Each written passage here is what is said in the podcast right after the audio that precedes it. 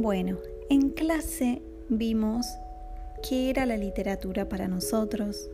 Dijimos que tiene un lenguaje especial, que no utiliza un lenguaje cotidiano, que lo consideramos un arte, una creación, tiene una intencionalidad estética. Y dividíamos en tres grupos lo que consideramos literatura. Y a esos tres grupos los llamamos géneros literarios. Dijimos que existe el narrativo, el lírico y el dramático.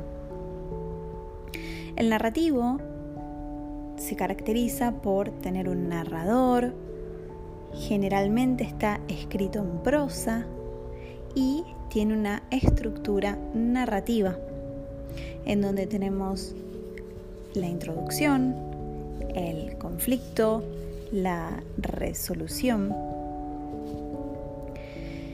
Y después tenemos, por ejemplo, si es una novela está dividida en capítulos, si es un cuento no tiene capítulos, pero eh, podemos encontrar la estructura interna de manera mucho más simple que en una novela que es mucho más extensa.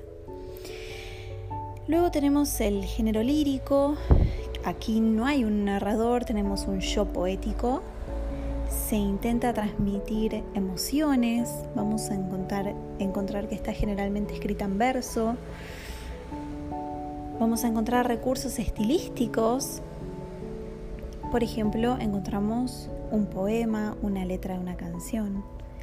Luego tenemos el género dramático, que es el género que se creó para ser representado.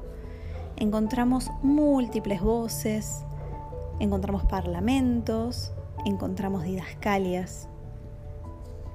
Su estructura eh, responde a escena, actos,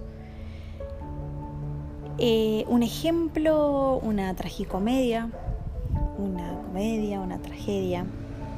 Algo muy importante que tienen que tener en cuenta es que más allá de guiarnos muchas veces por la forma, si es prosa, es narrativo, si es verso, es lírico, em, muy importante es que lo que determine eh, a qué género corresponde es el contenido de su enunciado no la forma en la que está escrito. Eso no debería ser determinante, sino lo que contiene. Porque encontramos muchas veces prosas poéticas que son están escritos en prosa y están cargados de emociones, de sentimiento. Entonces esas prosas corresponden al género lírico. Entonces siempre lo que indica el género es el contenido enunciado.